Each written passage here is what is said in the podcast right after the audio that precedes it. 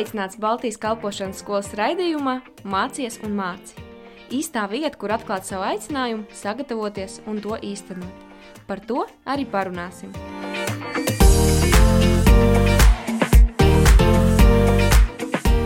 Sveicināti, darbie radio klausītāji! Mani sauc Santa Aboliņa, un esat laipni aicināti jaunajā Baltijas kalpošanas skolas raidījumā Mācies un māci. Здравствуйте, дорогие радиослушатели! Меня зовут Санта Абулиня, и вы слушаете новую передачу Балтийской школы служения «Учись и учи». Mēs ar jums turpmāk tiksimies radio viļņos katru piekdienu, 10 pār 5. Pie mums būs dažādi viesi, interesantas sarunas un aizraujošas diskusijas par dažādākām tēmām, liecības un daudz kas cits. В дальнейшем мы будем с вами встречаться каждую пятницу в 17.10. У нас будут разные гости, очень интересные разговоры и дискуссии на разные темы, свидетельства и много чего другого.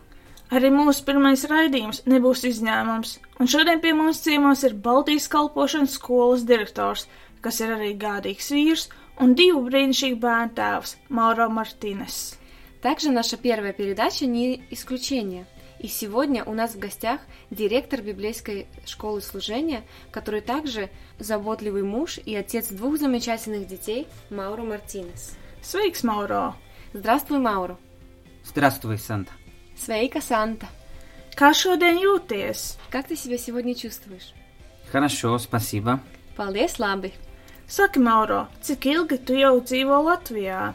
Скажи, Мауру, как долго ты уже живешь в Латвии? Я в Латвии уже 11 лет.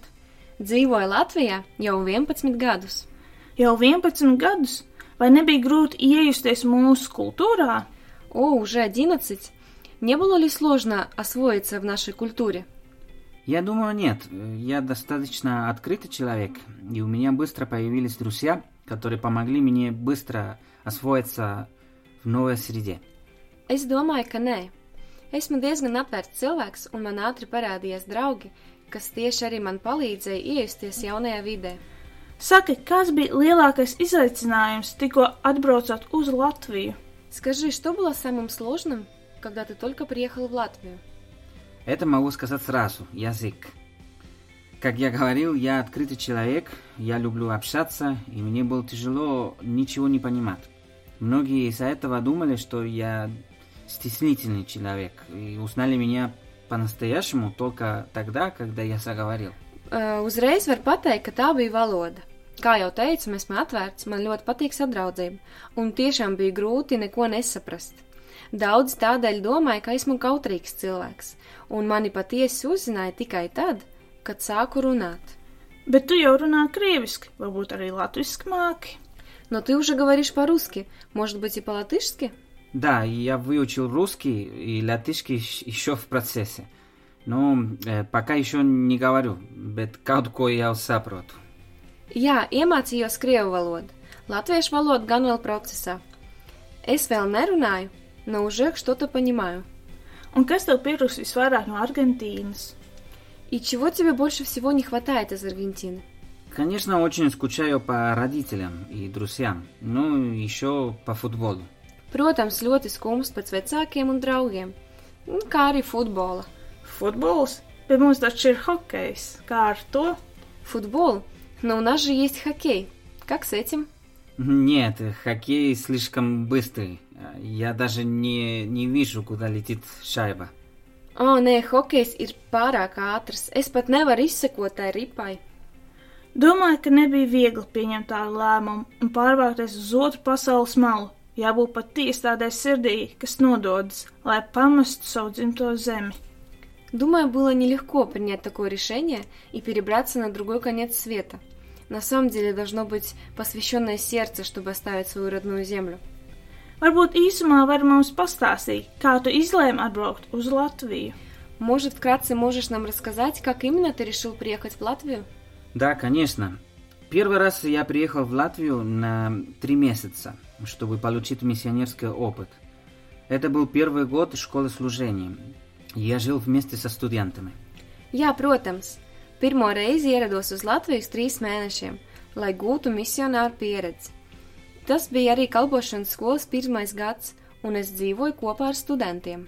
Я помню, во время одной э, вечерней молитвы в Чапле мне пришла такая картина в голову. Это не было видение, а картина. Я увидел воздушный шар, который привязан к земле веревками. Он был готов слететь, и надо было только отцепить веревки. Atceros, kā viens vakar lūkšanas laikā čaplā, man prātā ienāca uh, tāda aina. Tas nebija redzējums, bet gan aina. Es ieraudzīju gaisa balonu, kas bija piesiets uh, pie zemes ar virvēm. Tas jau bija gatavs celties gaisā un vajadzēja tikai atsiet virves. Может быть, кому-то смешно, но я тогда понял, что э, воздушный шар это я. Пришло время, и я готов слететь. Я должен был отцепить все веревки. Поэтому я уволился с очень хорошей работы, бросил университет и через год вернулся в Латвию в школу служения.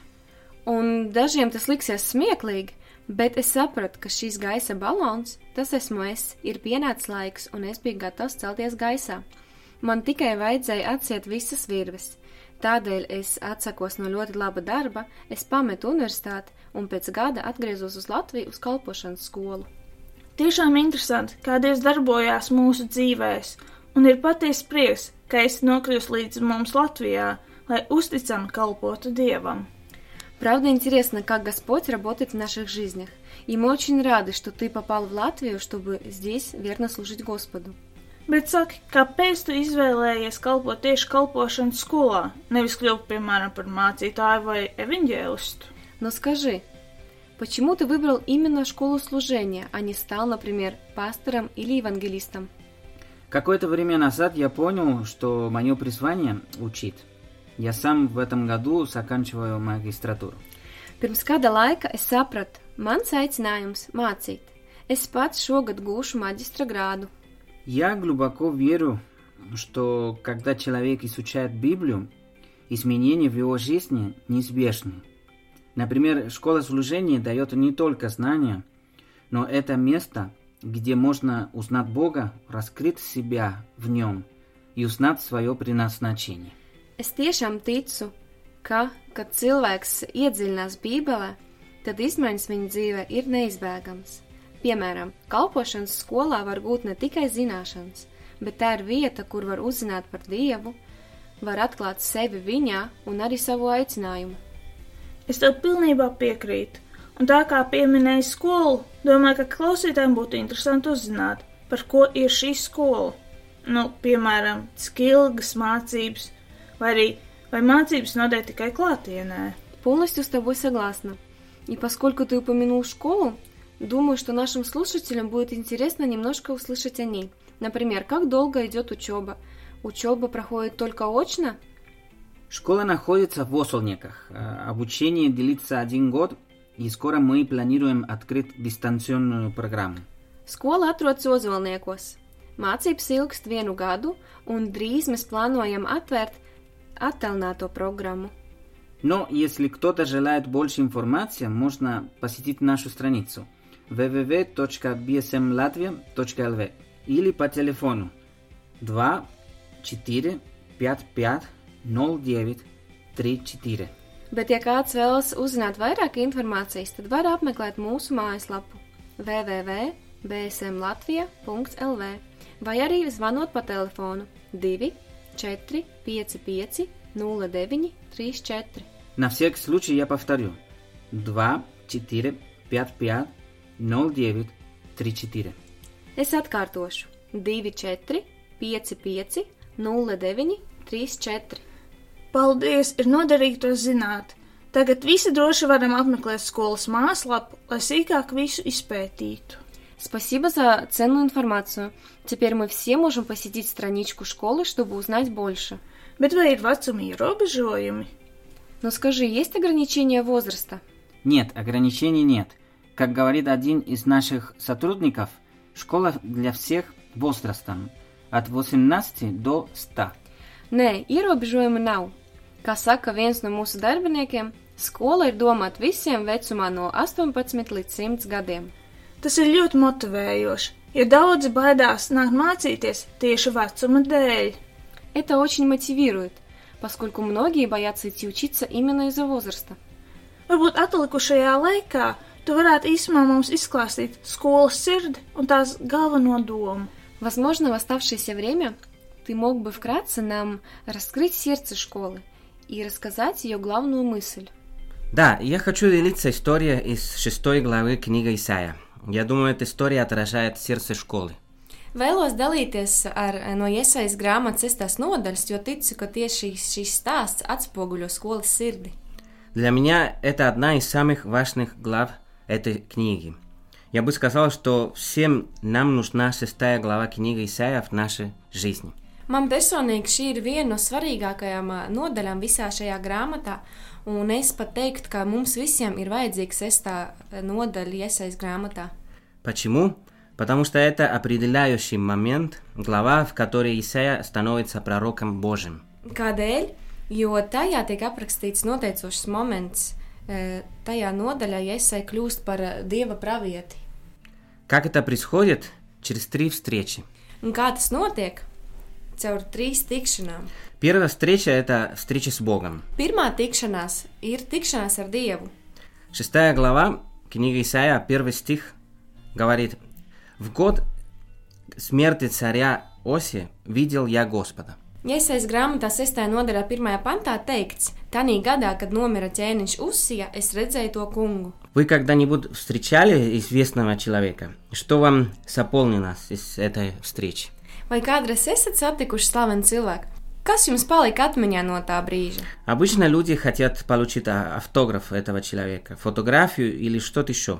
Почему? По крайней мере, по двум причинам. Parasti cilvēki vēlas vai nu iegūt autogrāfu vai bildi ar šo cilvēku vai ko citu. Kādēļ? Nu, vismaz ir divi iemesli tam. Во-первых, они хотят э, запомнить это особенный момент. И во-вторых, они хотят поделиться этим с другими.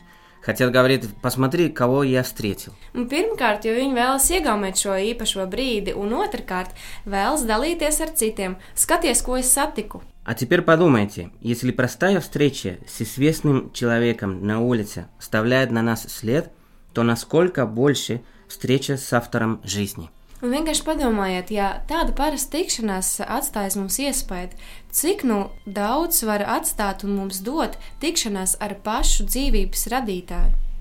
Это первая и самая важная встреча. Tā ir pirmā un pati galvenā tikšanās. Все начинается здесь. Исайя не был бы таким пророком, которого мы все знаем сегодня, без этой э, встречи. Viss sākas tieši te, un iesai nebūtu bijis tāds pravietis, kādu mēs šodien pazīstam, bez tādas tikšanās. Но, может быть, кто-то говорит, «Э, я уже давно в церкви. Bet varbūt kāds var teikt, es taču esmu jau ilgus gadus draudzē. Ну, Вы знаете, в церкви могут быть люди, которые никогда не, пережи- не переживали такой встречи. Например, люди, которые вы- выросли в церкви, или, может быть, кто-то пригласил их, они пришли, но до сих пор не встретились с Богом лицом к лицу.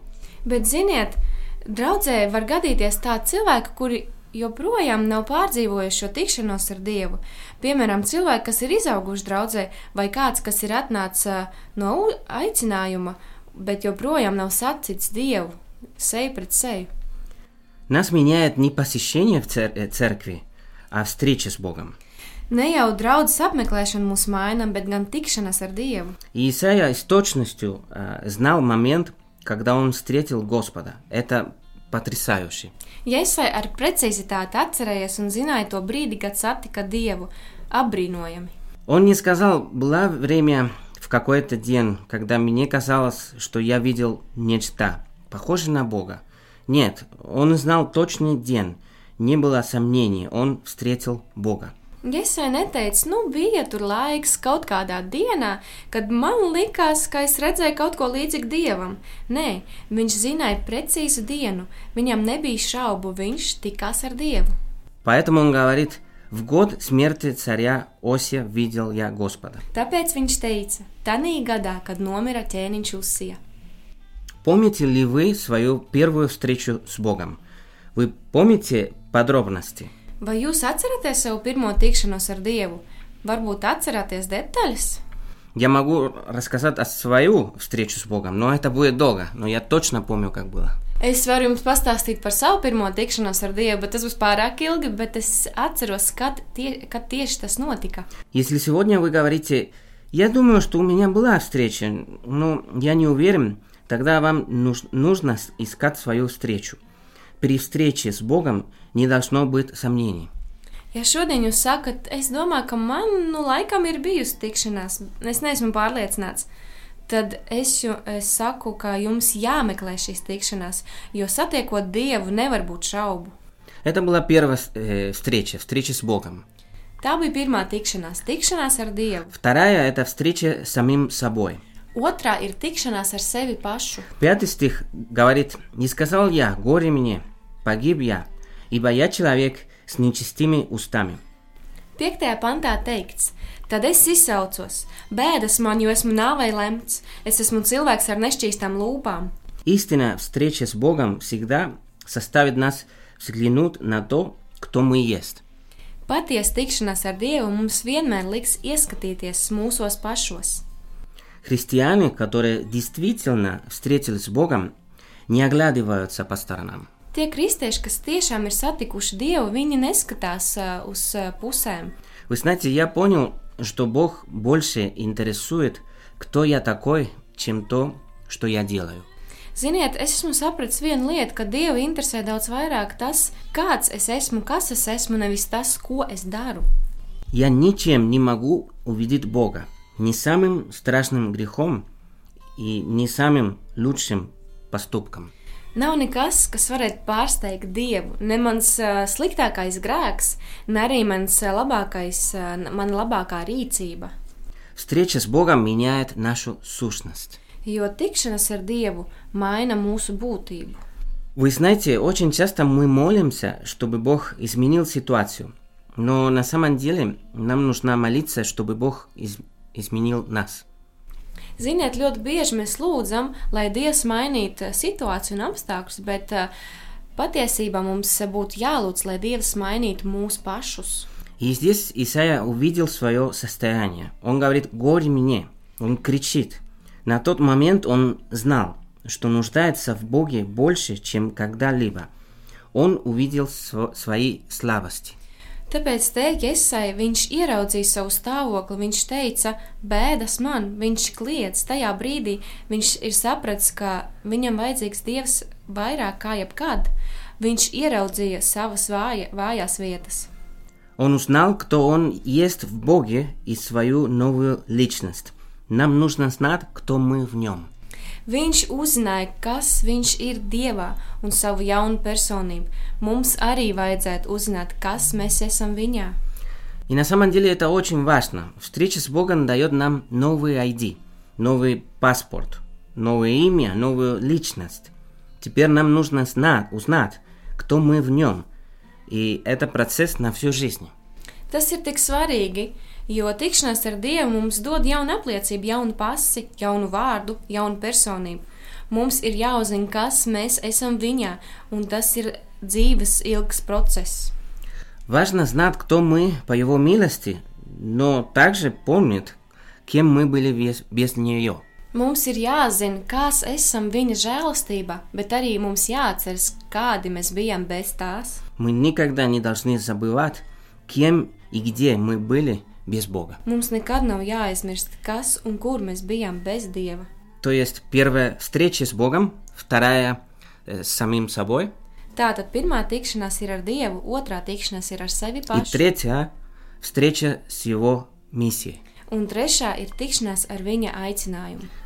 В восьмом стихе написано «И услышал я голос Господа, говорящего, кого мне послать, и кто пойдет для нас». Astotajā pantā ir rakstīts: Un es dzirdēju tā kunga balsi sakām, ko lai es sūtu, kas būs mūsu vēstnesis? Только после того, как он встретился с Господом и с самим собой, он был готов выполнить свое предназначение. Tikai pēc tam, kad viņš jau bija saticis Dievu un pazinis sevi pašu, viņš bija gatavs izpildīt savu aicinājumu. Я хочу кое-что добавить э, к этому. Un vēlos kaut ko vēl piebilst tā. Во-первых, э, обратите внимание, Исаия услышал Господа, потому что он был близок к Нему. О, это, это важный момент, о котором мы не должны забывать. Pirmkārt, eh, pievērsiet uzmanību Jēzaja. Viņš dzirdēja Dieva balsi tikai tādēļ, ka bija viņam tuvu. Tas ir ļoti svarīgi, un par to mums, ne, eh, par to mums nevajadzētu aizmirst. Во-вторых, Бог не призывал Исаию. Он, сказал, он не сказал, Исаия, ты можешь пойти? В отличие от Иеремии, Самуила и других. По крайней мере, не напрямую. Otrakārt, Dievs nesauc Jēzai. Viņš neteica, Jēzai, vai tu vari iet? Atšķirībā no Jeremijas, Samuila un citiem. Vismaz tas nebija tieši teikts. Бог просто выразил свое желание вслух. Призыв был скрытым, а не явным. Dievs viņš vienkārši izteica savu vēlēšanos uh, skaļā balsī. Šis aicinājums nebija tieši, tas bija slēpts. Вы знаете, мы, как люди, тоже используем этот метод. Ziniet, mēs cilvēki arī bieži lietojam šo metodi. Особенно женщины. То есть, если, например, жена говорит, о, смотри, какие красивые туфли, то мне надо понимать намек. Ir tīpaši sievietes, jo, ja mana sieva man saka, skaties, cik skaistas kurpes, nu man tas mājiens būtu jāsaprot. Каким-то образом Бог э, также так делает. Un kaut kādā veidā Dievs darīja to pašu. Он говорит, кто, кого мне послать. Dievs saka, ko lai sūtu, Но Бог знал, что Исаия э, был рядом. bet Dievs jau zināja, ka Iesai atradās tuvu. То есть это был намек, можно сказать. Tātad var teikt, ka tas bija sava veida mājiens. Но у меня есть к тебе вопрос. Ты готов поступить так же, как Исаия? Bet man te tāds jautājums, vai esi gatavs rīkoties tā kā Iesaja? Потому что мы не в очереди на прием к доктору. Нам не нужно ждать, пока э, вызовут по имени и фамилии. Jo mēs te nesēžam rindā pie doktora, mums nav jāgaida, kad izsauks pēc vārda un uzvārda. И здесь работу получает первый, кто ответил. Неважно, пришел ли он первым или последним. Šeit pie darba tiek pirmais, kas atbildējis, nevis uh, tas, kas pirmais atnācis. Имеем ли мы такое же отношение в церкви? Хотим ли мы служить Богу? Vai mums uh, draudzē ir tāda pati attieksme, vai mēs vēlamies kalpot tam kungam? И в-третьих, Исаия принял Божье желание как свой призыв. Un treškārt, Iesai pieņem šo uh, dieva vēlēšanos kā savu aicinājumu. Э, Вы знаете, раньше э, верные люди говорили королю, твое желание – закон, король. Ziniet, agrāk uh, uzticīgi ļaudis teica savam ķēniņam, tavs vārds ir likums. Кто готов сказать это сегодня? Kas šodien ir gatavs to teikt? Если Бог ваш царь, готовы ли вы сказать это? Ja Dievs ir tavs ķēniņš, vai esi gatavs to teikt? И в заключении знаменитая фраза, которую мы наверняка слышали. Un nobeigumā vēlos teikt vienu ļoti slavenu frāzi, ko visticamāk visi esam dzirdējuši. Это э, ответ Исаии. Tā ir iesaistīta atbilde. Вот я, пошли меня. Es esmu šeit, sūti mani. BSM стремится создать такую среду, где можно получить такой опыт, как описано в шестой главе Исаия. Поэтому я вам говорю, приходите, чтобы узнать Бога, себя и свое предназначение. Tāpēc arī BSM cenšas radīt tādu vidi, kur va- var gūt pieredzi, kā rakstīts iesaistīts 6. nodaļā. Tāpēc es jūs aicinu, nāciet, lai uzzinātu Dievu, uzzinātu sevi pašu un savu aicinājumu. Спасибо всем. Paldies Amin. visiem! Āmen! Paldies, Mauro! Paldies par šo brīnišķīgo domu un tavu laiku! Спасибо, Мауру! Спасибо за эту прекрасную мысль и за твое время. Darbie klausītāji, diemžēl mūsu laiks iet uz beigām, un mums ir jāatvadās, bet mēs tiksimies atkal jau nākošais nedēļa, lai tas kungs jūs svētī. Дорогие слушатели, к сожалению, наше время заканчивается, и нам стоит прощаться. Но мы встретимся с вами уже на следующей неделе. Пусть Господь вас благословит.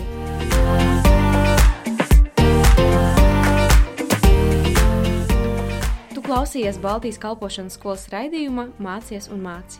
Dieva gudrībā un viņa vadībā tevai dzīvei ir nozīme.